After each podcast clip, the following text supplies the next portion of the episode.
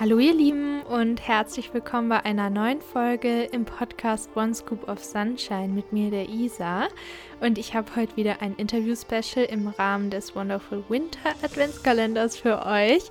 Wir sind nämlich immer noch in der Vorweihnachtszeit 2021 das Interview ist mit jemandem, mit dem wir gemeinsam den Adventskalender machen. Also sie ist im Team Wonderful Winter Adventskalender dieses Jahr dabei. Und zwar ist es die Leonie. Sie heißt auf Instagram Lonsis Live. Also ihr Spitzname ist Lonsi. Sie erläutert dann im Gespräch warum und wieso ganz gegen Ende.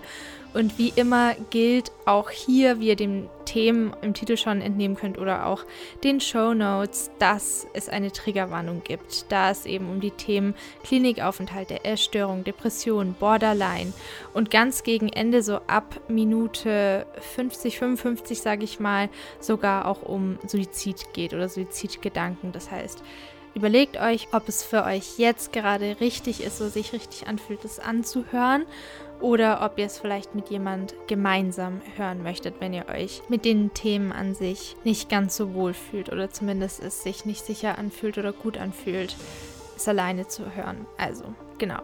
Aber in dem Sinne hoffe ich, ihr habt einfach wieder so eine erkenntnisreiche Zeit mit dieser Podcast-Folge und fühlt euch so ein bisschen begleitet, falls ihr gerade ähnliche Thematiken oder Probleme in eurem Leben habt oder da von betroffen seid von manchen Themen oder Aspekten, die wir hier in der Folge nennen. Leonie oder Lonsi ist wirklich ein super herzlicher, offener und ehrlicher Mensch und war so authentisch, hat sich so geöffnet, wo ich unglaublich dankbar für bin. Ich glaube, dass es euch auf jeden Fall auch so gut tun wird, ihre Stimme zu hören, wie es mir gut getan hat. Und bevor es jetzt zu kitschig wird, fangen wir einfach mal an. Viel Spaß mit dem Gespräch mit der lieben Lonsi.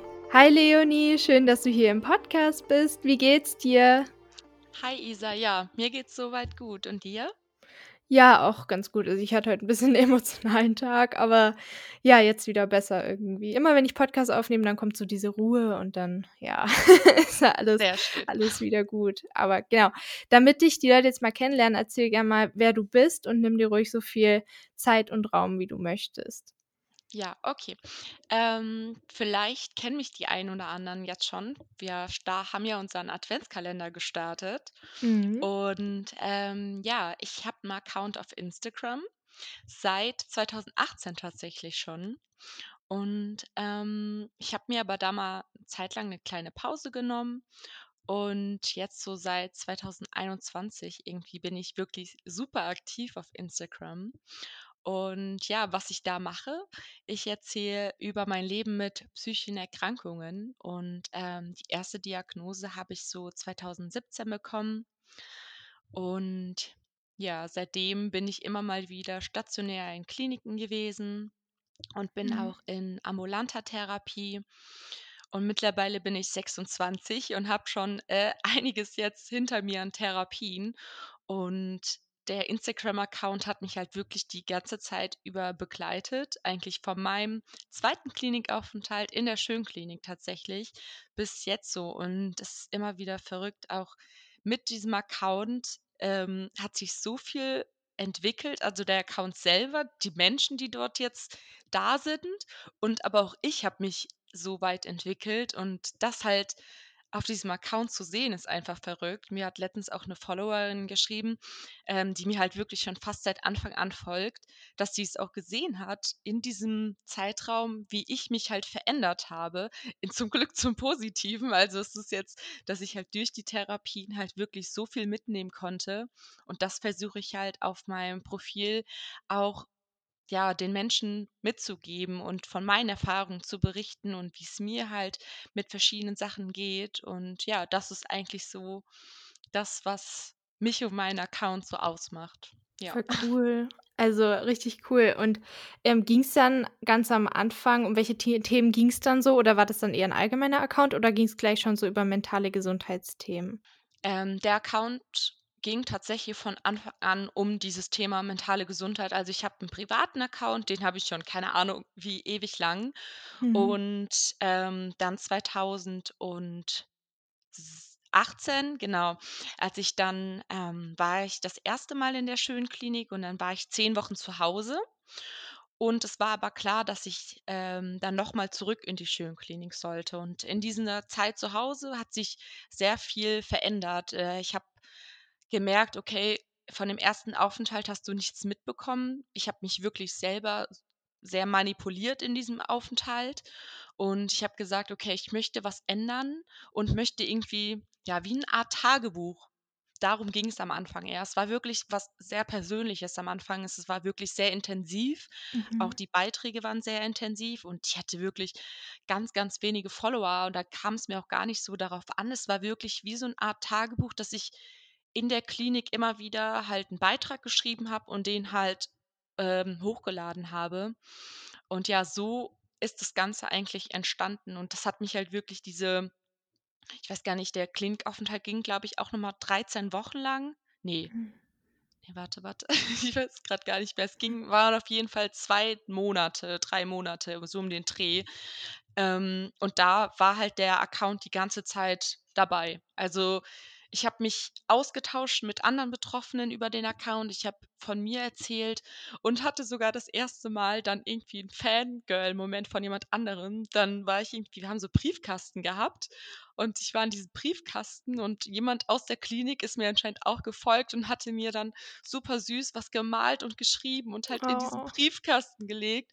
Und es war einfach so süß. Also, es war echt richtig cool. Ich habe das auch noch bis heute. Also, das sind ist in meiner Skillsbox. Das begleitet mich halt wirklich jetzt mit immer, die ganze Zeit und das finde ich eigentlich relativ cool. Ja, und so ist das Ganze eigentlich entstanden. Ah, mega schön, dass du das so wertschätzt irgendwie, so 'ne Kleinigkeit dann, ähm, eigentlich. Und ich kann das voll verstehen, dass dich das bestimmt total, ja, irgendwie gefreut hat und dann, Ja, dass es in voll. der Box ist. Jedes Mal, wenn du's jetzt wahrscheinlich an anhaust anschaust, dann hast du vielleicht so 'n kleinen Moment wieder, wo du dich freuen kannst. Und warst du dann damals, ähm, wegen 'ner Essstörung in der Schönklinik oder hattest du da auch schon andere Diagnosen? Ähm, ich hatte da die Diagnose a Depression und Essstörung. Ähm, ich wurde damals aus der Psychiatrie entlassen mit den beiden Diagnosen und, ähm, wusste gar nicht eigentlich richtig damit was anzufangen. Und als ich da auch ankam, war mir nicht bewusst, dass ich auf 'ne Essstörungsstation kam, weil ich das für mich, äh, eher verdrängt habe. Und, ähm, dann kamen die halt mit ihren ganzen Regeln und ich dachte nur so: „Ne, ich gehe hier wieder weg. Ich will hier nicht bleiben“, weil mir das wirklich so Angst gemacht hat. Diese wirklich du hast da Regeln gehabt, wo ich so dachte: „Ne, das mache ich nicht mit. Das lasse ich mir nicht vorschreiben, wie viel ich zu essen habe und wann ich zu essen habe“, weil ich halt wirklich zu dem Zeitpunkt war halt das Essen, ähm, und das Nichtessen halt, ähm hat darüber entschieden, wie's mir auch halt geht. Also, darüber habe ich mich und meine Emotionen reguliert. Und dann will halt jemand kommen und sagen: „Ja, Sie müssen jetzt dreimal am Tag 100 % essen.“ Und, ähm, du stehst dann da halt da und denkst dir so: „Nö, nö, das kann ich gar nicht, weil wie soll ich sonst mit mir und meinem Leben irgendwie klarkommen?“ Und da hat sich Mhm. halt rausgestellt, dass es bei mir nicht in der Essstörung darum ging, ähm, Gewicht zu verlieren oder, ja, diesen ja, wie soll ich das sagen?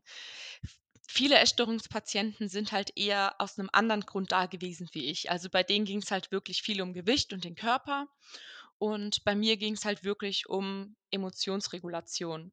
Das Mhm. Kam dann raus, dass es halt überwiegend halt dann, äh, über die Borderline-Persönlichkeitsstörung das selbstverletzende Verhalten und die Diagnose habe ich dann in dem, ähm, Aufenthalt gestellt. Okay, also dort in der in der Schönklinik quasi hast du Genau, das ja. gestellt gestellt bekommen. Ja. Und, ähm, okay, also da war dir das also schon klar. Das war 2018, oder? Ähm, ja, genau. Ja, okay.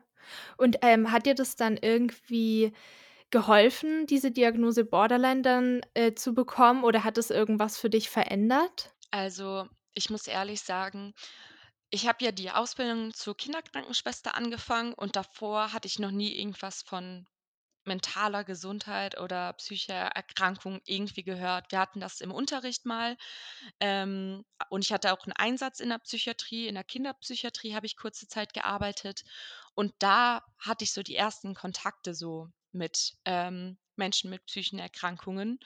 Und deswegen ich hatte mich nie damit beschäftigt, was ist 'ne Borderline-Persönlichkeitsstörung oder was ist groß 'ne Depression? Und als ich dann halt selber erkrankt bin, ha hat man sich zwar damit auseinandergesetzt und als ich dann die Diagnose, ähm, gestellt bekommen habe, war's für mich so, dass ich Antworten in dem gefunden habe, was jetzt so im Internet stand oder was die Ärzte auch gesagt haben, was halt so, ähm ja, was da halt so raussticht, was für die Diagnose irgendwie bekannt ist und, ähm aber es war auch so, dass ich von Anfang an gesagt habe, dass ich keine meiner Diagnosen als 'ne Entschuldigung nehme für mein Verhalten.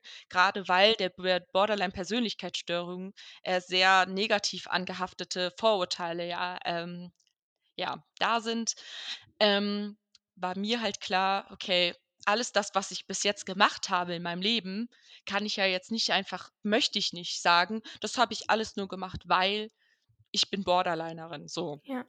Oder das, was ich in der Vergangenheit machen werde, was andere Menschen verletzen oder, ja, mich selber verletzen, mache ich nur, weil das sondern das ist ja nur irgendein Begriff, der halt mir geholfen hat zu verstehen, aber ich finde halt, das ist keine Entschuldigung für 'n Verhalten dann im Endeffekt. Kann ich voll verstehen, ja. Hast du hat eigentlich mal jemand dir da irgendwie das dann so begründet, also, der das dann oder die das wusste: „Ah, das ist also wieder dein dein Borderline“ oder so? Weil das habe ich mal gehört von jemandem, der den ich kenne mit Borderline. Ja, also, wir hatten auf der Essstörungsstation tatsächlich auch einige mit der Borderline-Diagnose. Es ist ja meistens so, dass man, auch wenn man jetzt speziell wegen 'ner Essstörung auf 'ne ähm, also, in den stationären Aufenthalt kommt, ist ja immer so, die meisten Leute haben 'n größeres Päckchen zu tragen als eine Diagnose. Also, die Mhm. meisten, die dort sind oder auch in der Vergangenheit auf anderen, ähm, Kliniken, die hatten nicht nur eine Diagnose. Die meisten kommen halt wirklich mit so 3, 4, 5 Diagnosen. Und deswegen war's halt schon gut für mich, ähm, weil dort auch Patientinnen waren mit der Diagnose. Und ich habe mich mit einigen beziehungsweise mit 2 sehr gut befreundet, mit denen bin ich auch noch bis heute befreundet.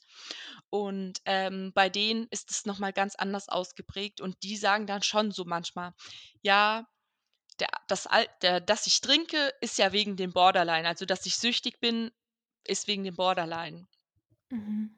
Okay. Das die Aussagen gibt es schon, aber ich finde halt, ähm, klar, ich kann jetzt sagen, ich habe die Borderline-Diagnose, ich habe das Potenzial, schneller süchtig zu werden. Und wenn man aber das beobachten kann, weil man das jetzt weiß, kann man natürlich damit arbeiten. Aber alles, was natürlich vor der Diagnose passiert, wenn du da schon 'ne Alkoholsucht entwickelst, kannst du natürlich später sagen: „Klar, ich habe die Diagnose Borderline. Ich habe dazu ähm, das Suchtpotenzial ist einfach stärker.“ Und dann kann man sagen: „Okay, klar, davor die Alkohol äh, führt darauf zurück und passt natürlich dann zu der Borderline-Diagnose.“ Weil man hat ja schon davor verschiedene Dinge getan, die dann zu dieser Diagnose passen, sonst kann man ja auch gar keine Diagnose stellen. Ja. Also, das Beispiel, Verstehe. ich ja, ich gebe halt viel Geld auf, also äh, Geld aus. Also, ich, ähm, bin, sage ich mal habe 'ne Kaufsucht und das ist halt auch zum Beispiel eine Art der Borderline-Diagnose, wie man mit Dingen umgeht. Okay, verstehe, okay. Aber ich finde das voll cool, dass du das dann in dem Fall, so wie ich's verstehe, dann auch nutzt, da in die Verantwortung zu gehen oder dann damit zu arbeiten, wie du sagst. Das ist ja eigentlich, ähm, 'n guter guter Lösungsweg und da äh, knüpft auch gleich meine nächste Frage an. Und zwar: Wie sieht jetzt heute aktuell dein Alltag aus, also auch auf emotionaler Ebene und wie geht's gehst du damit um oder wie wie prägt sich das auch aus, also die Depression, Borderline? Wie sieht es so bei bei dir emotional gesehen aus? Also, oft kann ich manchmal gar nicht sagen, was ist jetzt welche Diagnose, weil ich muss ehrlich gesagt sagen, in den letzten Jahren wurden mir irgendwie 8 Diagnosen gestellt Mhm. und manchmal stehst du einfach da und denkst dir: „Okay, was ist jetzt denn was so?“ Und Mhm. ich war letztens bei meiner neuen Therapeutin und habe ihr das so gesagt, dass ich gesagt habe: „Ich weiß gar nicht mehr, stimmen manche Diagnosen denn noch und welche Diagnose ist denn eher?“ Und dann hat sie gesagt: „Im Endeffekt ist es ja egal, welche Diagnose jetzt was macht, sondern es ist wichtig, dass wir an dem richtigen Therapie also die richtige Therapie anwenden, damit ich halt die Fortschritte mache.“ Ja. Und dann, klar, wenn ich jetzt depressiv bin bin ich depressiv und das habe ich schon noch verstärkt. Auch jetzt mit dem hohen Medikament merke ich einfach, dass an manchen Tagen also ich nehme, äh, 150 Milligramm mittlerweile von 'nem Medikament und früher habe ich 20 Milligramm von 'nem anderen Medikament genommen. Also, das ist halt wirklich schon jetzt 'n Unterschied. Und, ähm, seit ich das nehme, geht's mir von der Depression her, sage ich mal, ganz gut. Aber es gibt trotzdem Tage, wo man halt einfach 'n Down hat. Ab ich würde halt einfach sagen, okay, das gehört einfach mit 'nem zu 'nem Leben mit so vielen Diagnosen mittlerweile dazu.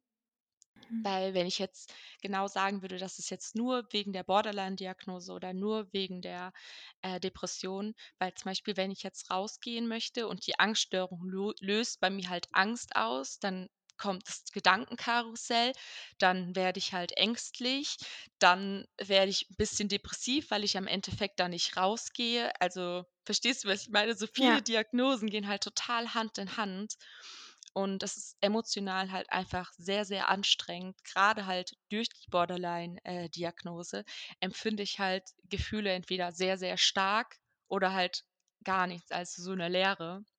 Mhm. Und das ist halt sehr anstrengend, wenn man halt am Tag, ähm, grade 'n Gefühl wie vielleicht Wut oder Traurigkeit so intensiv spürt, wie wenn jemand, ähm, auf 'ner Beerdigung ist und sich wirklich von 'nem geliebten Menschen verabschiedet. So 'ne Traurigkeit verspüre ich halt an 'nem normalen Tag manchmal einfach wegen 'ner Sache, die bei mir halt au Traurigkeit auslöst. Und das ist halt sehr, sehr schwierig.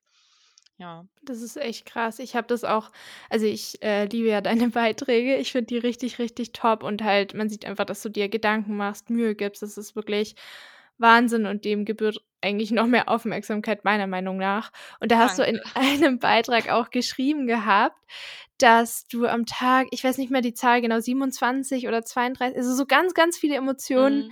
eben durchläufst und dann ja in dieser extremen Art und Weise. Und wenn dann Genau. natürlich die Freude so so groß ist ich glaube, ich hatte auch mal gelesen, aber da bin ich mir jetzt nicht ganz sicher, also berichtige mich, wenn ich falsch liege, dass du meintest, wenn die Freude so groß ist, dass es dass es dich dann fast auch schon überwältigt, also dass es dann auch nicht ganz so, ähm nicht also es kann auch schwierig sein mit der mit der Freude. Also wie ist das Ja. dann zum Beispiel? Es ist ebenso mit den positiven äh, also ich eigentlich soll man ja positiv und negative tive Gefühle ist ja immer so 'ne Ansichtssache. Ja. Ähm, aber klar, wenn jetzt Freude ist genauso wie Traurigkeit. Ähm, zum Beispiel, ich habe meinem Freund dieses Jahr 'n Adventskalender geschenkt und ich Mhm. habe mich so sehr darauf gefreut und er hat dann anderst also er hat nicht so 'ne Freude empfunden wie ich halt, weil ich habe mich so sehr darauf gefreut, auf diesen Adventskalender und ihm 'ne Freude zu bereiten. Und er hat sich im Endeffekt nicht so sehr gefreut, weil es für ihn war's halt 'ne angemessene Reaktion. Aber ich habe mich war so aufgedreht und aufgepusht, weil ich ihm halt was schenken konnte, weil ich mich so sehr darüber freue dann. Es ist sagen wir mal so, es ist nicht so anstrengend wie andere Gefühle wie Traurigkeit, ähm, aber es ist im Endeffekt doch anstrengend, weil man halt sehr viel Energie aufbraucht, natürlich auch für so 'n schönes Gefühl wie Freude. Ja, verstehe. Okay, also es ist einfach sehr, sehr viel Energie, die sich da in Ja. dir dann löst oder explodiert förmlich in in Ja, alle genau. möglichen Richtungen. So stelle ich mir das jetzt grad vor. Und, ähm, dann kann ich mir halt auch vorstellen, dass halt dann oft so 'n krasses Spannungsfeld in dir auch entsteht, oder? Also so 'ne Anspannung oder so 'nen also wenn's dich so hin und her oder so so in die Extreme zieht.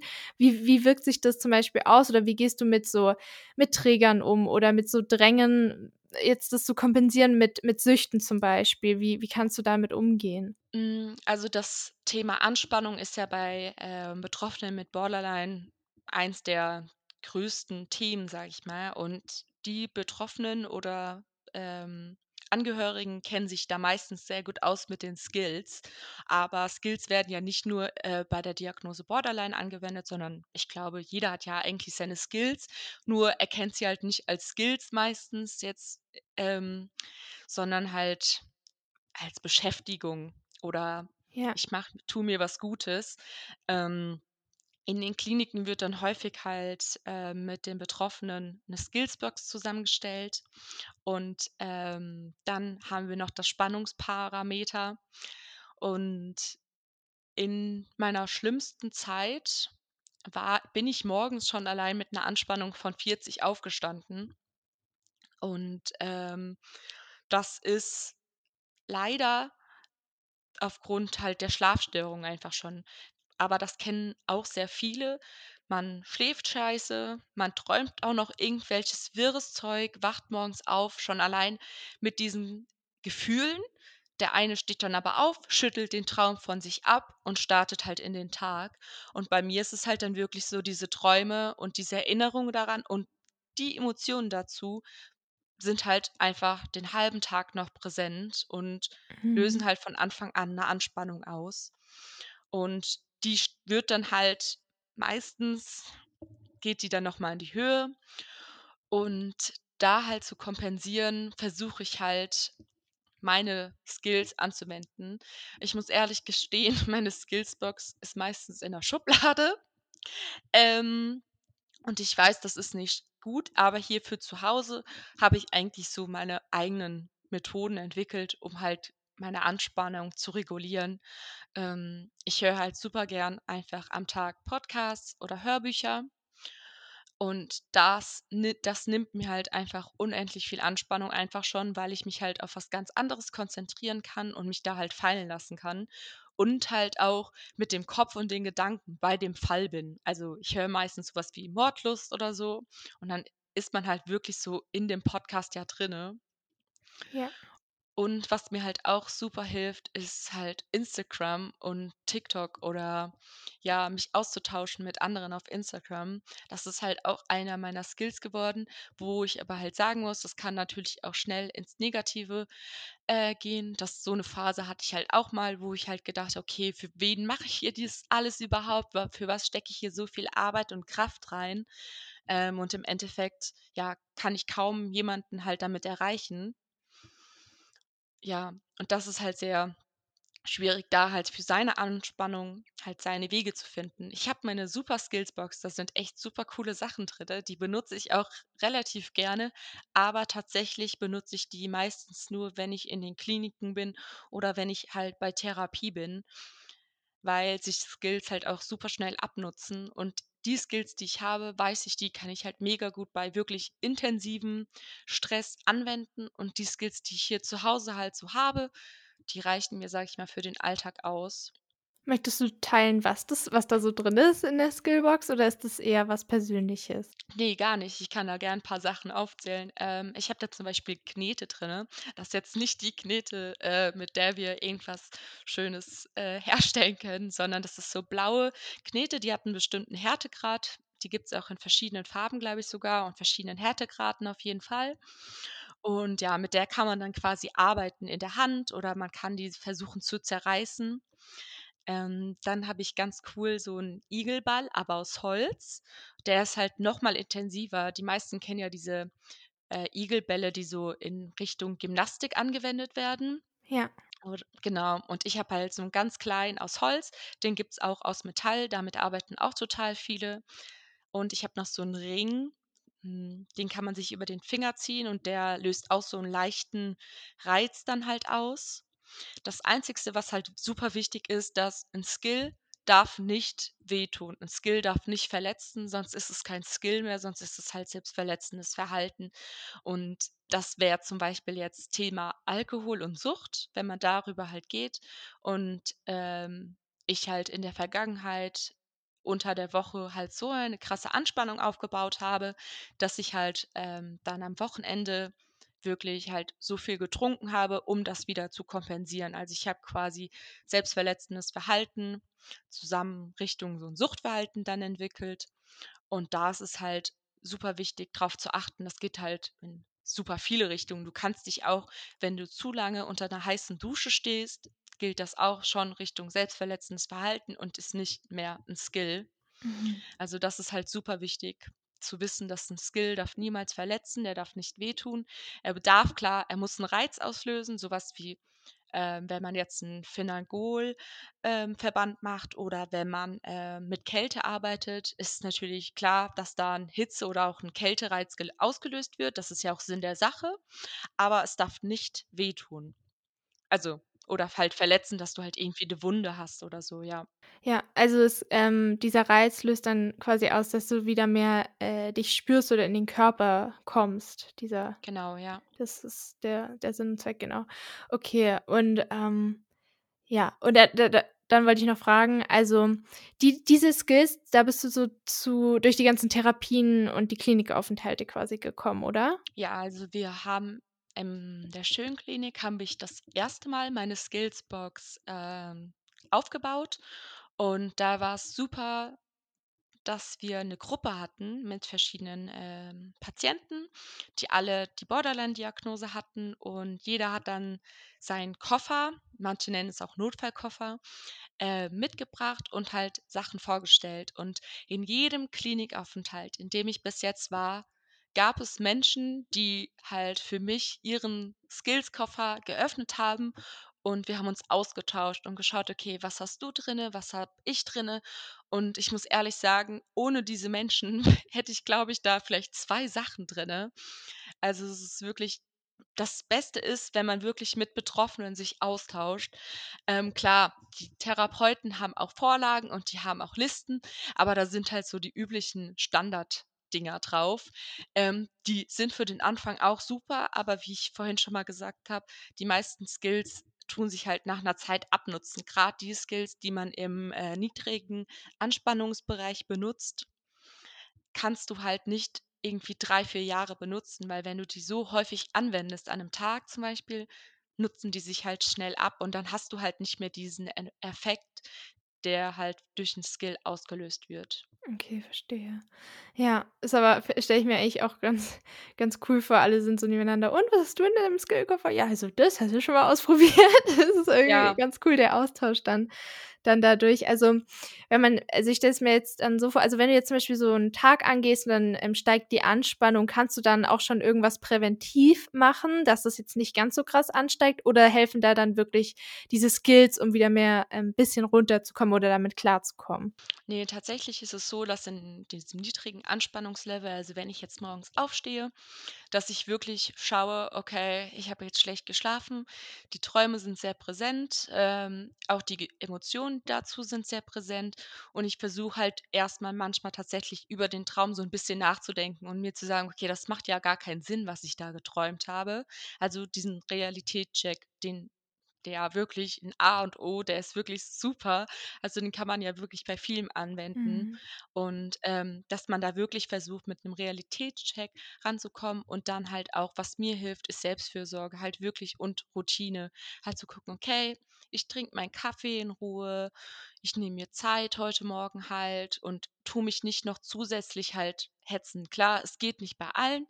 Jetzt in meinem Fall ist es halt so, dass ich halt arbeitsunfähig bin. Ich habe jetzt morgens die Zeit, um zu sagen: „Okay, ich nehme mir auch die Zeit, ich schaue hin, was kann ich jetzt tun?“ Ähm, was mir auch super hilft bei so 'nem niedrigen Anspannungslevel, ist halt einfach Zeichnen und halt, ähm, auch mit jemandem darüber reden. „Hier, ich habe heute Nacht das und das geträumt“ und ich erzähle dann entweder meinem Freund oder so irgendwie den Traum.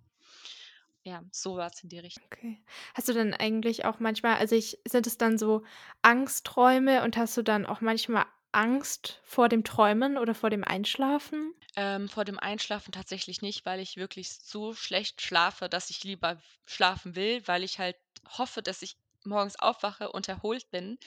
Ähm, bis jetzt hatte ich diesen Zustand schon lange nicht mehr, dass ich irgendwie morgens aufwache und, ähm, ja, erholt bin. Ähm, die Träume sind wirklich jetzt durch das neue Medikament, ähm, sehr abstrus geworden. Also, es sind wirklich ganz merkwürdige Träume. Es ist auch überhaupt nicht nah an der Realität mehr. Also, es ist wirklich sehr durcheinander und es werden wirklich vergangene Geschehen mit neuen Geschehen durcheinandergebracht und Menschen, die ich wirklich vor 10 Jahren oder so das letzte Mal gesehen habe, tauchen auf einmal wieder plötzlich in meinen Träumen auf und das ist halt sehr aufwühlend im Augenblick halt einfach. Ja. Und damit sind halt, ja, Emotionen halt einfach verbunden, weil mit jedem Menschen, mit dem man in seinem Leben natürlich trifft, verbindet man auch irgend 'ne Emotion oder irgend 'n Geschehen. Und ja, das ist halt sehr anstrengend. Boah, das, ähm, kann ich absolut absolut verstehen. Ähm noch eine Frage zu zu zu Borderline, weil ich habe letztens 'ne Podcast-Folge angehört, ähm, vom Unverhüllt-Podcast, wo eine der, ähm, Hosts auch Borderline hat und sie meinte, dass es da verschiedene Arten gibt oder Ausprägungen.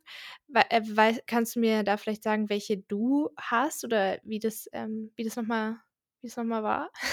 Ja, ähm, es gibt, ähm, 2 Typen davon, das ist richtig. Ja. Ähm, einmal den impulsiven.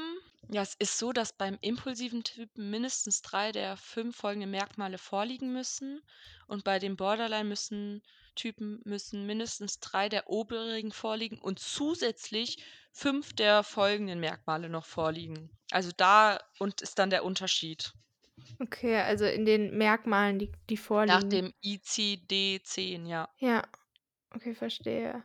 Und auf ähm, bei welchem bist du dann quasi oder wurdest du ein eingeordnet oder spielt das überhaupt dann 'ne Rolle oder ist es dann quasi wieder nicht von Vorteil, das zu wissen?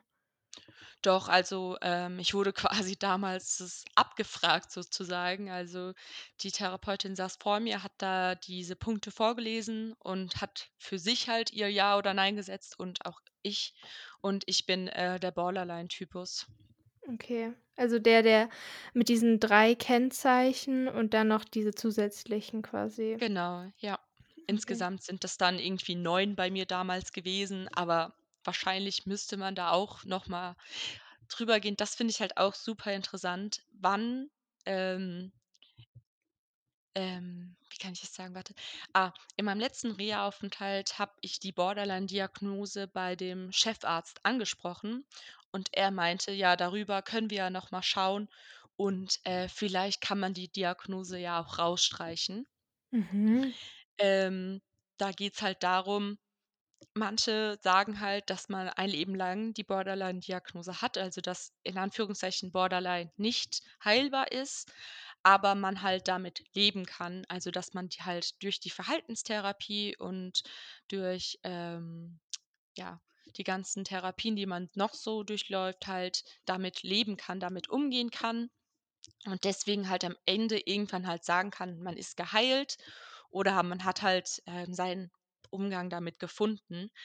Ähm und ich finde es halt schwierig, 'ne Diagnose halt einfach wegzustreichen, weil es ist ja auch so, viele Angststörungspatienten hatten 'ne Angststörung und haben dann die Therapie gemacht und sind dann, ähm geheilt, aber sie können halt jederzeit auch wieder äh, rückfällig werden, beziehungsweise halt durch 'ne durch 'n Ereignis kann die Angststörung ja auch wieder ausgelöst werden einfach. Ja, ja, verstehe, weil weil da quasi diese die, ähm, Verknüpfungen ja noch da sind im Gehirn oder halt schnell wieder durchlaufen werden könnten theoretisch, glaube ich immer. Also, das ist das ist ja also man hat ja diese Denkmuster auch ich finde auch bei bei, ähm, Essstörungen oder generell Genau. einfach, Mhm. ja so oft durchdacht und dann, ähm, werden sie quasi nicht mehr aktiv gedacht. Aber ich glaube schon, Ja. dass dass es dann, ähm, trotzdem einen ja weiter prägt oder nicht einfach Ja. verschwinden kann oder ja, aber man kann auf jeden Fall neue neue Denkmuster finden und Ja. Ja, und dafür ist grade mein Fall auch mit der Ess mit dieser Essstörungs äh, Symptomatik 'n super Beispiel, weil ich habe die quasi entwickelt damals 2017 in der, ähm, Klinik, also in der Psychiatrie und ich kann jetzt wirklich, ähm, erst seit ja, letztes Jahr war ich in der, äh, Mediclin und da war ich noch im Untergewicht. Und erst seitdem ich da war, seit dem Aufenthalt geht's mir wirklich gut, wo ich sagen kann, seitdem habe ich nicht absichtlich gesagt: „Ich versuche, meine Emotionen über das Essstörungsverhalten zu kompensieren.“ Also, es war ja auch immer wieder zwischendurch, wo ich gesagt habe: „Okay, mir geht's wieder gut. Ich, ähm, habe 'n anderen Weg gefunden, meine Emotionen zu regulieren.“ Aber so einfach war das natürlich auch nicht. Wie man sieht, habe ich halt auch ein paar Jahre gebraucht, um, ähm, da irgendwie 'n Weg rauszufinden. Und ich bin auch jetzt noch vorsichtig. Also, klar, ich versuche jetzt nicht irgendwie, ähm irgendwie Samthandschuhe anzuziehen in meinem Umgang mit mir und dem Essen, ähm, aber ich muss trotzdem darauf achten einfach, dass es bei mir halt nicht wieder irgendwie zurück in diese Schiene rutscht, sondern dass ich meine neuen Denkmuster ansetze, weil wie du gesagt hast, es ist wie dieses Beispiel mit der Autobahn, ähm, dass wir halt auf 'ner Autobahn sind. Unser Gehirn ist so schnell in den alten Denkmustern und wir sehen manchmal gar nicht die Abfahrt halt. Und wenn wir dann die Abfahrt genommen haben, fahren wir da halt auf dieser Abfahrt dann auf der Landstraße und mit unseren neuen Denkmustern. Aber jederzeit kommt ja auch wieder 'ne Auffahrt, die uns vielleicht zurück auf die Autobahn führen könnte. Und dann kommen halt die neuen Denkmuster und das, was wir in den Therapien gelernt haben, das muss dann quasi schalten, wie als so 'ne Art Schranke oder, äh, Auffahrtssperrung durch irgendwie Bauarbeiten. Das weil wir nicht auf die Autobahn können, nehmen wir halt weiter die Landstraße.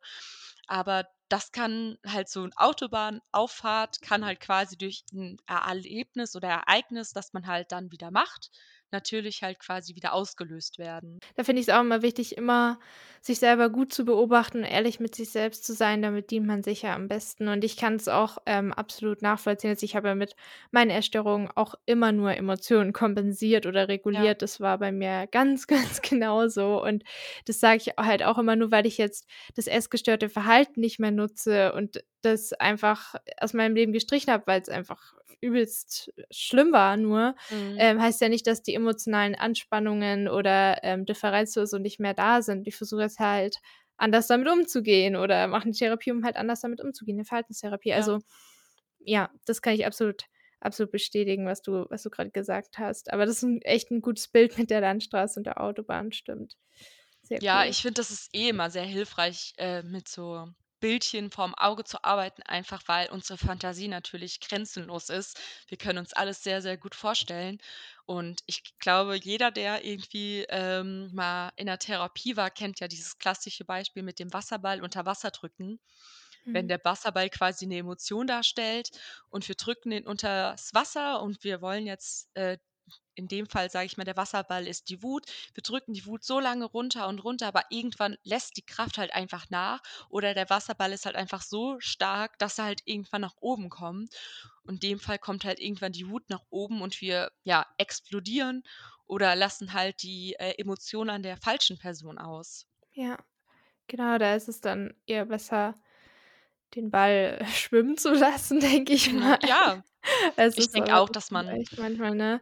Das macht man oft. Ich finde, ich habe es festgestellt, dass es halt automatische Unterdrückungsmechanismen oft auch sind, so aus Sicherheit und dann komme ich wieder gar nicht Mhm. mehr ran und, ähm, scha drücke den Ball quasi runter, aber schaue in 'ne andere Richtung. Und dann, ähm, kommt er halt irgendwann so voll hoch in mein Gesicht. Und Ja. ich bin so: „Uh, da habe ich ja wieder was unterdrückt.“ Stimmt, ja. Ich Ja. habe es versucht zu ignorieren, ja. Ja, das habe ich halt Richtung die äh, der posttraumatischen Belastungsstörung halt extrem, dass ich da halt wirklich irgendwie versuche, so die Emotionen und die Erinnerung halt zu unterdrücken.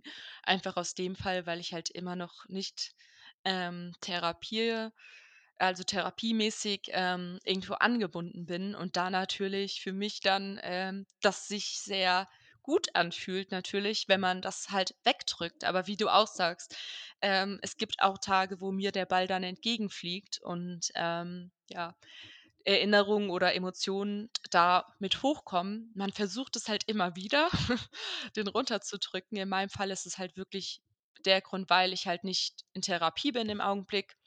Und sobald ich halt in Therapie bin, hoffe ich, dass ich, ähm, meinen Emotionsball, äh, und Erinnerungsball da hochholen kann und da halt mit einer Therapeutin, ähm, dran arbeiten kann, halt einfach, weil ich für mich gemerkt habe, ähm, dass ich da alleine mit halt überhaupt nicht klarkomme. Ich habe es ich weiß nicht, auf Instagram hatte ich das mal erwähnt, dass ich 'ne Zeit lang mit dem Weißen Ring zusammengearbeitet hatte.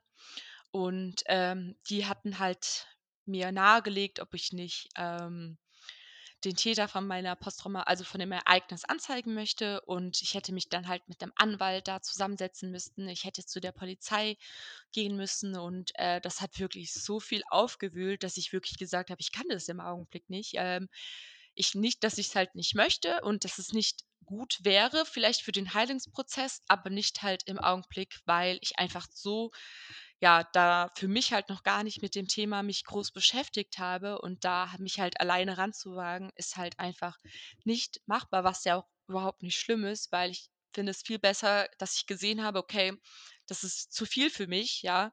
Das ist, ähm, einfach nicht machbar, das alleine zu händigen. Und sobald ich in Therapie bin, werde ich vielleicht noch mal zum Beispiel über den Gedanken wie 'ne Anzeige, ähm, nachdenken.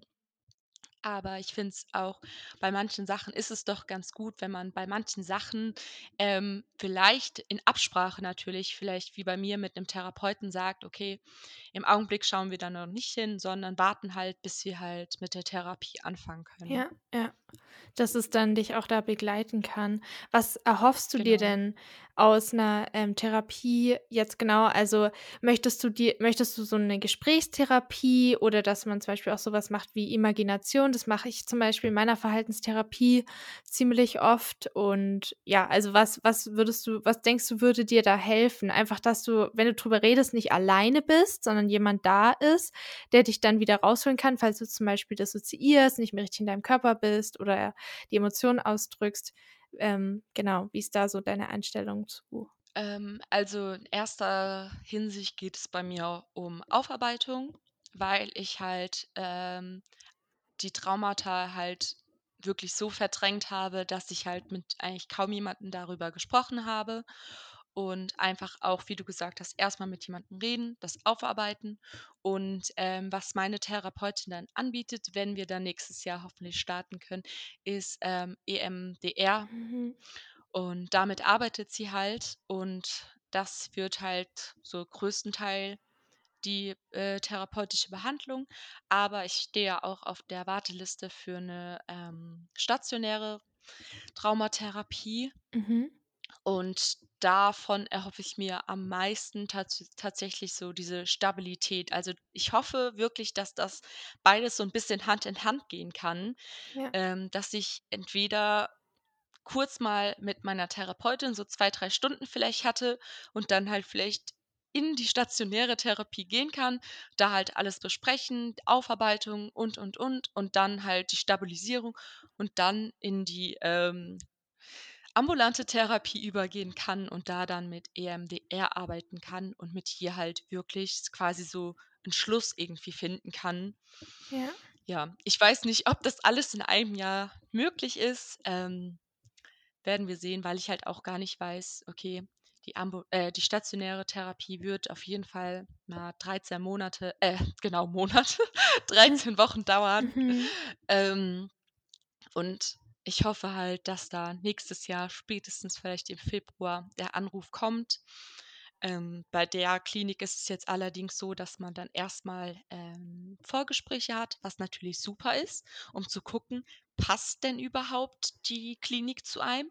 Bieten die halt wirklich dieses Konzept an, was einem hilft? Mhm. Ähm, das war ja dieses dieses Jahr der Fall, dass ich, ähm, 'n ha über 'n 1/2 Jahr auf 'n, äh, Reha-Platz gewartet habe, dann stationär aufgenommen wurde und nach 'nem Monat haben habe ich und auch die Ärzte dort vor Ort und die Therapeuten festgestellt, dass ich dort komplett fehl am Platz bin. Ähm, das ist jetzt bei der Klinik, zu der ich jetzt gehe dann wird es nicht der Fall sein, einfach weil die, äh, Vorgespräche stattfinden werden. Aber was natürlich schade ist, dass diese Vorgespräche erst nach einer Wartezeit von mindestens 6 Monaten stattfinden werden. Ähm, Mhm. und dann hat man natürlich auch schon sehr lange gewartet. Was war da der Grund bei der einen Klinik dieses diesen Jahres, dass es dann dass ihr zum Schluss gekommen seid, dass es überhaupt nicht passt? Ja, also, das war ja 'n Reha-Aufenthalt. Als ich da hinkam, war ich schon 'n bisschen, äh, merkwü äh, war's schon 'n bisschen merkwürdig, weil, ähm, ich saß dann mit 'nem, äh, Mann an 'nem Tisch. Also, es war Corona ja auch schon und deswegen hatte man seine festen Plätze. Ich saß mit 'nem Mann an 'nem Tisch, der, äh, aufgrund von Diabetes da war. Der andere an meinem Tisch war da wegen seinem Herzen. Und ich dachte mir halt einfach nur so: „Hä, Hm. ist hier auch eigentlich irgendjemand, der halt zu mir passt, also, der jetzt irgendwie wegen psychischer Probleme da ist?“ Ja, es waren auch welche da. Allerdings, ähm, alle, die da waren, hatten schon eine ambulante, äh, Traumatherapie und auch stationäre Traumatherapie, aber in einer Psychiatrie gemacht und das war jetzt ja eine Reha. Mhm.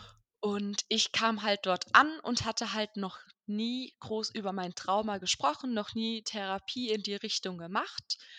und alle anderen hatten halt schon Vorerkenntnissen, ähm, haben halt alle schon ihr Trauma halbwegs aufarbeitet, wussten schon ihre Strategien und, und, und. Und ich saß halt da mit nichts so. Und ähm, das war halt der Punkt. Äh, mir hat quasi das Sicherheitsnest auch dort gefehlt. Ähm, in dieser Reha war es so, man hatte eine sehr, sehr offene, ähm, ein sehr, sehr offenes Setting. Also man war auf keiner richtigen Station.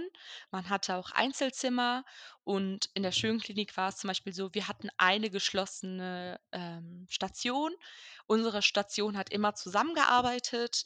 Ähm, wir hatten einen Raum, in dem wir uns alle treffen konnten zusammen bei der Kanzel. Dann war hatten wir festes Pflegepersonal, zu denen wir jederzeit gehen konnten. Die waren jederzeit ansprechbar, außer halt nachts. Das war in der Schönklinik auch nicht so der Fall. Ähm, aber dort war es halt wirklich so, du bist da halt nur mal tagsüber zum Fiebermessen reingegangen und das war's halt. Äh, du hast halt wirklich alles selber gemacht und selber erarbeitet dort und da dafür war ich halt einfach nicht bereit genug. Also, ich brauche vielmehr noch diesen geschützten Raum, dieses geschützte Setting, wo ich weiß, ich kann jederzeit auf Station ist mein sicherer Ort und dort war ich halt super alleine. Ich habe zwar das Einzelzimmer sehr geliebt, weil, ähm, 'n Dreibettzimmer in der schönen Klinik mit 2 schnarchenden Patienten ist auch nichts Schönes gewesen. Ähm, aber du warst da halt einfach wie Teil so 'ner Familie, sage ich mal. Du warst da halt wirklich sicher und da warst du halt in der Reha jetzt dieses Jahr warst du halt wirklich sehr alleine. Das mag für den einen oder anderen passen, ähm, aber für mich hat's halt überhaupt gar nicht gepasst und deswegen sind wir halt zu dem Entschluss gekommen dass ich, ja, nach Hause fahre nach 'nem Finde ich Monat. aber cool, dass du da dann auf dich auch gehört hast und dann nicht einfach dich gezwungen hast, da weiterzubleiben oder ja, das dann so so für dich en entschieden hast und genau. Ähm, dann hoffe ich, dass das dann nächstes Jahr auf jeden Fall klappt. Also, da bin ich Ja. sehr drauf, dass es dann so so kommt. Kannst du noch ganz kurz vielleicht sagen, für die, die's nicht wissen, was EMDR ist? Nicht, dass wir dass es so sich anhört, als würden wir's einfach so voraussetzen, dass das alle wissen so. Ähm, das ist 'ne Augentherapie eigentlich fast. Mhm. Also, so kann man das sagen. Man arbeitet halt mit den Augen und mit den Fingern des Therapeutens. Ja. Und der die werden halt von rechts nach links so bewegt und, ähm, ja, vielleicht weißt du auch was Genau, dann be äh, bewegt man doch die Augen so hin und her und dabei wird an, Genau. äh, traumatische Ereignisse oder so gedacht oder man geht dann da rein.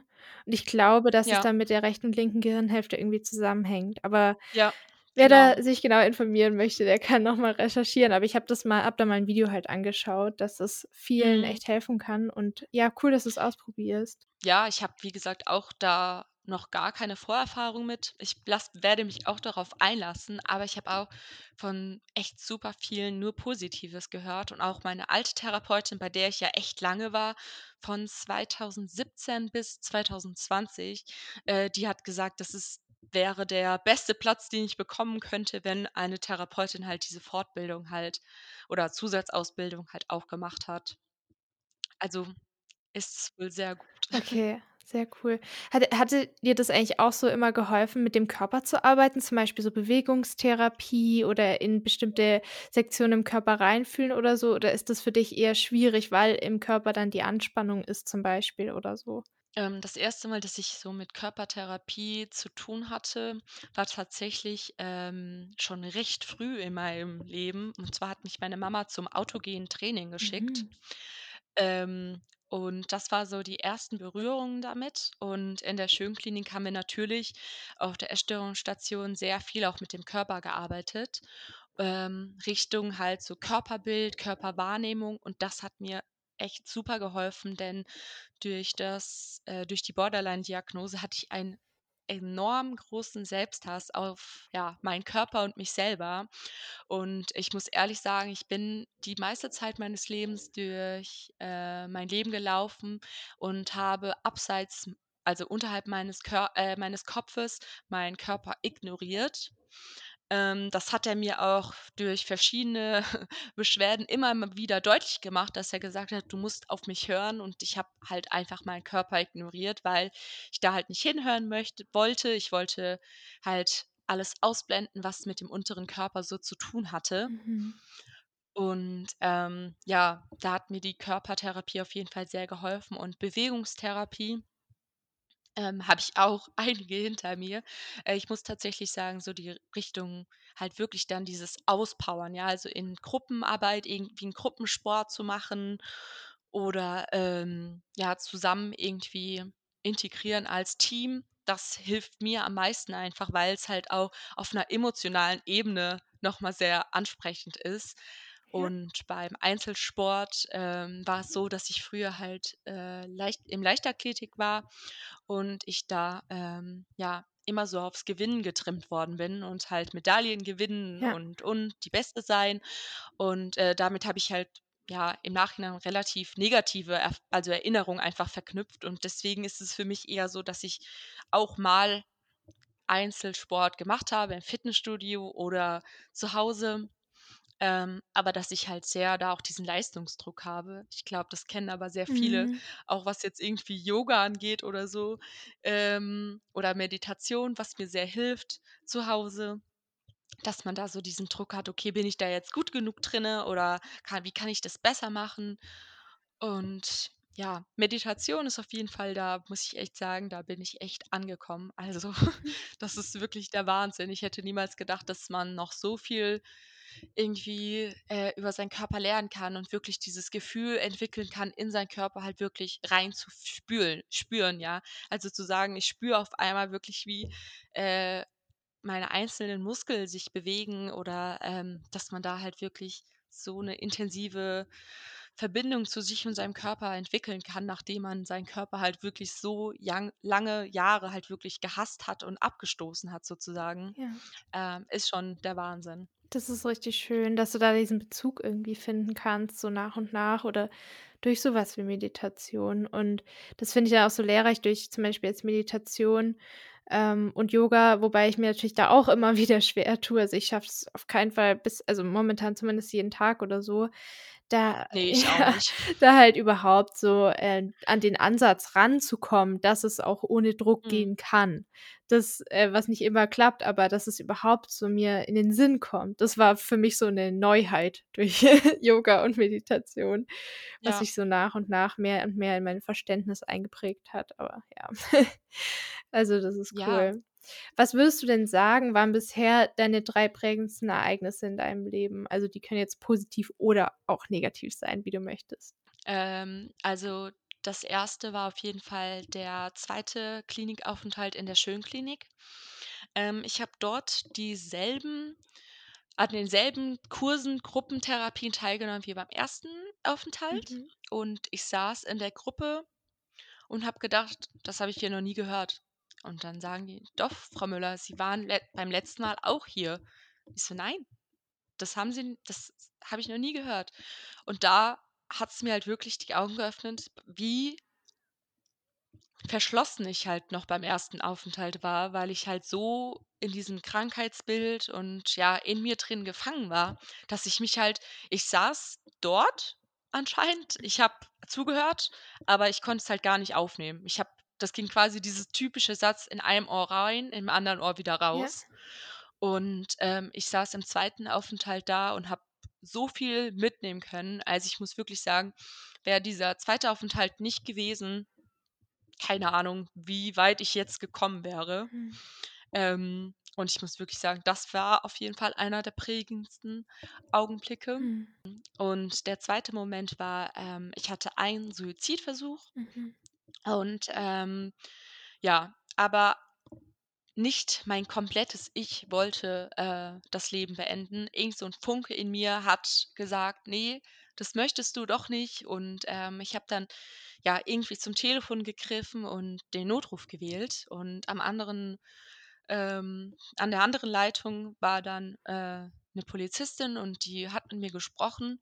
Und, ähm, ja, ich würde sagen, wäre die Polizistin da nicht gewesen, wüsste ich jetzt nicht, wie's heute wäre.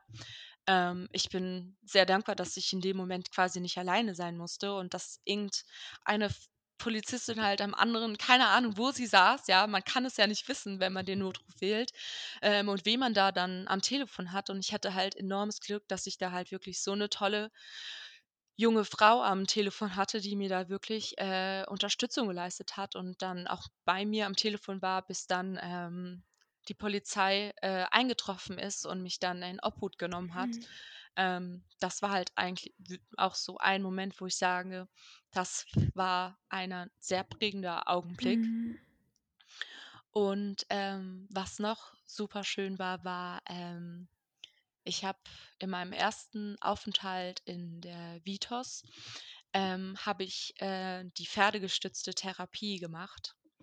Und, ähm, ich hatte ich durfte mir damals das Pferd selber aussuchen. Die Dame hat, ich glaube weiß gar nicht mehr, wie viele Pferde es waren, bestimmt 10 Stück oder so, in der Halle laufen lassen und wir standen dort, äh, in der Mitte und wir durften uns dann 'n Pferd aussuchen und ich habe mich dann für einen Hengst entschieden und im Endeffekt war das der größte und sturste Hengst anscheinend, äh, den sie im Stall hatten, hat sie dann gesagt. Und, ähm, am Ende der Reittherapie, ähm, saß ich dann auf dem Pferd, auf dem Sattel und bin mit ihm halt durch die Halle geritten und, ähm, ja, es war sehr viel Arbeit, dorthin zu kommen, dass er auf mich gehört hat oder dass ich mich auch auf ihn einlassen konnte, dass wir halt als Team zusammengearbeitet haben, dass ich ihm vertraut habe und er hat mir dann vertraut und wir durch die Halle halt am Ende galoppieren Mhm. konnten und das war, ja, wieder auch mal der Beweis, dass, äh, die Arbeit mit Tieren in, ähm, Therapien halt einfach so wichtig ist, wenn man natürlich das möchte. Es gibt natürlich auch viele, die das überhaupt nicht zulassen können oder das aus bestimmten anderen Gründen irgendwie nicht können. Aber die Leute, die sich, äh, auf Tiere einlassen können können da so positive Erfahrungen sammeln, glaube ich. Und ja, mir hat das enorm geholfen. Cool. Oh, krass, ja. Also, alle 3 Sachen, ähm, voll die voll die krassen Erfahrungen natürlich. Und, ähm, irgendwie auch bei zur ersten Erfahrung fand ich's so interessant, dass dann von einem Aufenthalt am selben Ort zum anderen quasi, also am selben Ort insgesamt, du dann diese Wahl ja getroffen hattest oder die Sicht und dann irgendwie hat das alles so geschiftet und wie du das dann in in, ähm, ja, in der Rückblende so wahrgenommen hast, wie's dann beim ersten Mal war und Mhm. diesen Shift. Also, ja. Und das mit dem Pferd ist ja auch voll cool, Ja. ähm, dass er dann dass ihr dann so 'n Team wart. Wow. Ja. Jetzt habe ich noch, äh, eine letzte Frage, die ich all meinen Gästen und Gästinnen stelle. Und zwar, wenn du eine Sache an der Welt ändern könntest, welche wäre das? Ähm, auf jeden Fall, dass um das Thema psychische Erkrankungen viel mehr Aufklärungsarbeit geleistet wird und nicht erst, wenn man jetzt irgendwie sich speziell auf, ähm, Medizin spezialisiert zum Beispiel, ähm, sondern auch warte, ich will noch mal von vorne anfangen. Ähm, also, wenn ich was in der Welt ändern würde, dann würde ich das Thema, ähm, psychische mehr in den Fokus rücken in den Schulen. Einfach, dass man auch schon zum Beispiel ab der 5., 6. Klasse, wo man weiß, okay, auch die Kinder kommen jetzt langsam so in die Pubertät und können sich halt auch auf gewisse Themen einlassen. Ich denke, früher, also im jüngeren Alter, ist es einfach nicht so einfach, auch mit dem Thema 'n Kind zu belasten. Ähm, und grad Richtung Pubertät entwickelt sich halt einfach der Mensch. Und, ähm, wenn er selber vielleicht nicht davon betroffen ist, kann es natürlich der Fall sein, dass 'n Elternteil betroffen ist. Und auch dafür, finde ich, ähm, muss viel mehr Aufklärungsarbeit geleistet werden, ähm, was das Kind halt da alles zu stemmen hat. Wenn es nach Hause kommt oder, ähm, ja, 'ne depressive Mama zum Beispiel hat, ähm, finde ich das extrem schwierig und das Kind ist nun mal jeden Tag in der Schule und wo könnte man halt am besten Aufklärungsarbeit leisten als dort vor Ort? Richtig 'n richtig guter Gedanke. Also, in der Schule, finde ich, könnte man eh also, so viel mehr leisten, weil ich glaube auch ich meine, es geht jetzt nicht drum, dass dann Kinder so unbedingt dann drüber reden müssen oder es dann erzählen müssen oder so, aber wenn sie halt Tipps hätten für den Umgang, vielleicht würden würden das würde es den einen oder anderen Kindern echt helfen können. Ja, genau. Ja. Wie du halt sagst, man muss nicht darüber sprechen. Grad wenn man vielleicht so mit 14 da sitzt, möchte man nicht darüber sprechen, äh, oder fühlt sich ja auch vielleicht damit alleine, so wie ich mich gefühlt habe und dachte niemand fühlt sich so, wie ich mich fühle. Ich rede da doch nicht mit niemandem drüber. Das ist ja, dafür müsste ich, müsste ich mich schämen oder so, was man natürlich nicht muss. Aber in dem Moment fühlt man ja viele Emotionen. Und ähm, wenn dann dann vielleicht da jemand ist und einfach davon ein bisschen was erzählt und vielleicht ein paar Ratschläge gibt, vielleicht kann der eine oder andere halt da was für sich mitnehmen. Ja, genau. Ja, und dann äh, man möchte ja auch trotzdem irgendwie die die Person in der Familie oft schützen oder auch Freunde und Freundinnen. Und so ist, glaube ich, allen Seiten ein bisschen geholfen. Es wäre auf jeden Fall eine richtig coole Idee. Ja, richtig schön. Ja. Also, vielen Dank. Es war wirklich wieder ein Top-Interview. Ähm Schön, dass ich hier sein durfte. Ja, genau. Jetzt erzähl doch gerne mal noch, äh, wo man dich auf Instagram und TikTok auch zum Beispiel finden kann. Ja, auf Instagram kann man mich finden, da heiße ich Lonsis Live und auf TikTok ebenso. Also, da ist ja ganz, äh, einfach eigentlich, ähm, der Name. Ja. Vielleicht, wenn der eine oder andere sich jetzt fragt: „Okay, Leonie, Lonsi, wie kommt man irgendwie darauf?“ Ja, Lonsi ist, äh, 'n Spitzname, so hat mein Papa mich immer nur genannt. Also, ich verbinde mit dem Namen eigentlich auch was sehr Positives und auch so ein bisschen Kindheit Mhm. und Schwerelosigkeit. Mhm. Und, ähm, irgendwie früher hieß mein Account nämlich „Mein Leben mit Borderline“ und, ähm, so war es ja auch am Anfang. Es war ja eine der ersten Diagnosen und dann hat sich ja mein Leben irgendwie komplett verändert und es ist viel mehr dazu gekommen und, äh, es hat sich ja nicht nur alles um diese eine Diagnose irgendwie gedreht. Ja. Und deswegen habe ich dann meinen Namen irgendwann geändert in Lonsis Life und ich bin wirklich sehr, sehr zufrieden mit meinem Namen. Ja, ich finde das ich finde es total einprägsam, richtig cool und vor allem bist du ja auch auch mehr als noch diese eine Diagnose und, Genau. ähm und oder alle Diagnosen. Du bist ja Ja. 'n Mensch, 'n Ne, das cooler Mensch ja, aber das mit mit 'nem coolen Account.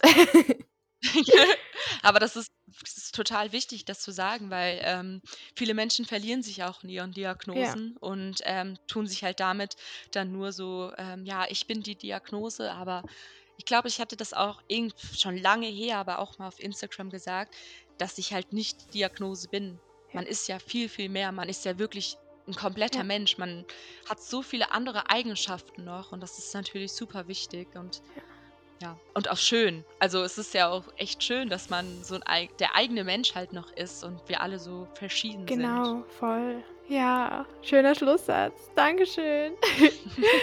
Dann, äh, wünsche ich dir alles Gute. Vielen Dank für, ähm für das. Interview und für dass du dich bereit erklärt hast, ein Adventskalendertürchen zu sein von unserem Wonderful Winter Adventskalender, den wir alle zusammen machen. Ja. Voll cool. Und ja, also schau gerne bei Leonie vo äh, Lonsi vorbei. Dann bis zum nächsten Mal. Tschüss. Tschüss. Voilà, ein weiteres Türchen im Adventskalender. Ein wunderschönes Gespräch, ein wichtiges Gespräch mit wichtigen Themen, mit emotionalen Themen und mit authentischen Themen. Und authentische Geschichten verbinden uns, daran glaube ich fest. Und deswegen vielen Dank an dich, Lonzi, dass du dich geöffnet hast. Vielen Dank euch auch fürs Zuhören. Vielen Dank auch immer für euer Feedback, für eure Nachrichten, für eure Kommentare, für eure Rezensionen. Vielen lieben Dank. Und ich wünsche euch jetzt noch eine weitere schöne Adventszeit, vor Weihnachtszeit. Seid gespannt auf den Adventskalender. Ich freue mich auf jeden Fall auf die kommenden Türchen. Alles, alles Liebe und ein herzliches Namaste. Bis zum nächsten Mal. Eure Isa.